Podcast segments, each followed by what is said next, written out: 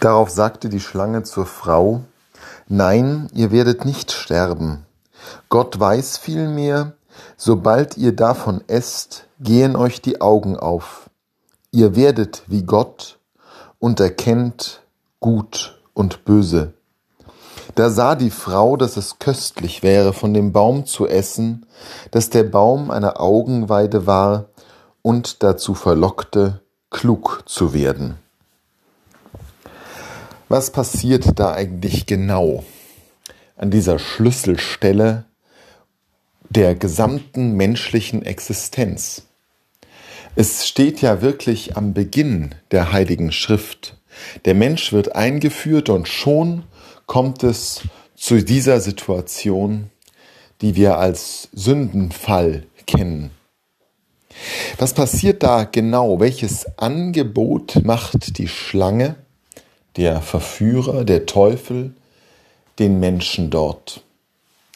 Ihr werdet wie Gott und ihr werdet zwischen Gut und Böse unterscheiden können. Das klingt zunächst einmal gar nicht so schlecht, vor allem der zweite Teil ist noch kein Anlass eigentlich zur Kritik. Zwischen Gut und Böse unterscheiden zu können, das ist doch eigentlich etwas, was der Menschen hilft, besser zu werden, zu wissen, was der Mensch tun soll. Doch die Problematik steckt eben genau in dem ersten Satz. Ihr werdet wie Gott. Wie Gott zu werden bedeutet, die volle Kontrolle zu bekommen, alles im Griff zu haben. Denn allein er der Schöpfer des Himmels und der Erde, hat die volle Kontrolle. Allein er kennt unsere Herzen, weiß, was wirklich gut und böse ist. Allein er sieht alles, versteht alles, weiß alles. Wir Menschen dagegen sind eingeschränkt auf ganz natürliche Weise, weil wir Geschöpfe sind und nicht Schöpfer. Aber in uns drin ist das tiefe Bedürfnis, so zu sein wie Gott, die Dinge unter Kontrolle zu bekommen, selber Herr über unser Leben und über alles um uns herum zu werden. Oft ist ja der, das Bedürfnis, das eigene Leben kontrollieren zu können, der erste Schritt hin dazu, dass man auch anderer Leute Leben kontrollieren möchte. Die Oberhand haben, die Kontrolle behalten. Das ist etwas, was uns Menschen immer als Versuchung vor Augen steht. Und es ist das, was uns am weitesten von Gott entfernt. Wieder und wieder werden wir in der Schrift Hinweise darauf finden, was uns wirklich zu Kindern Gottes machen wird.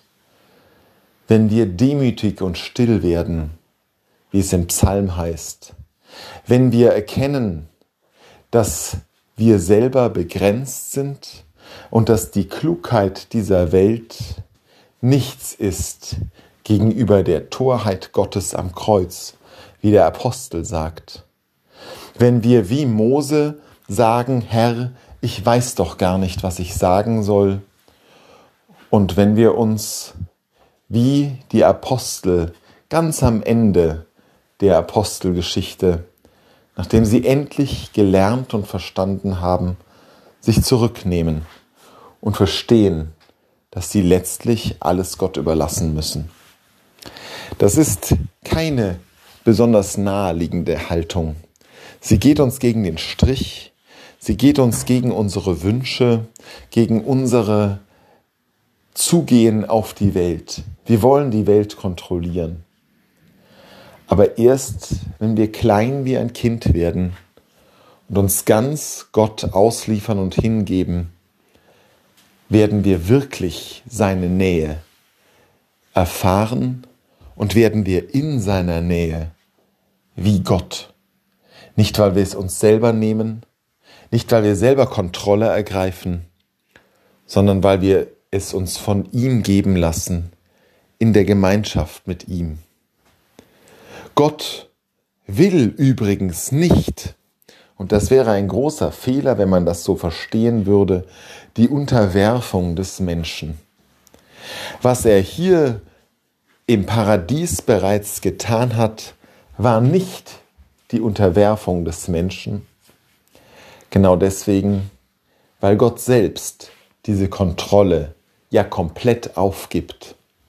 Weil Gott selbst den Menschen freisetzt, weil Gott selbst ein kleines Kind in der Krippe und der verurteilte Verbrecher am Kreuz wird.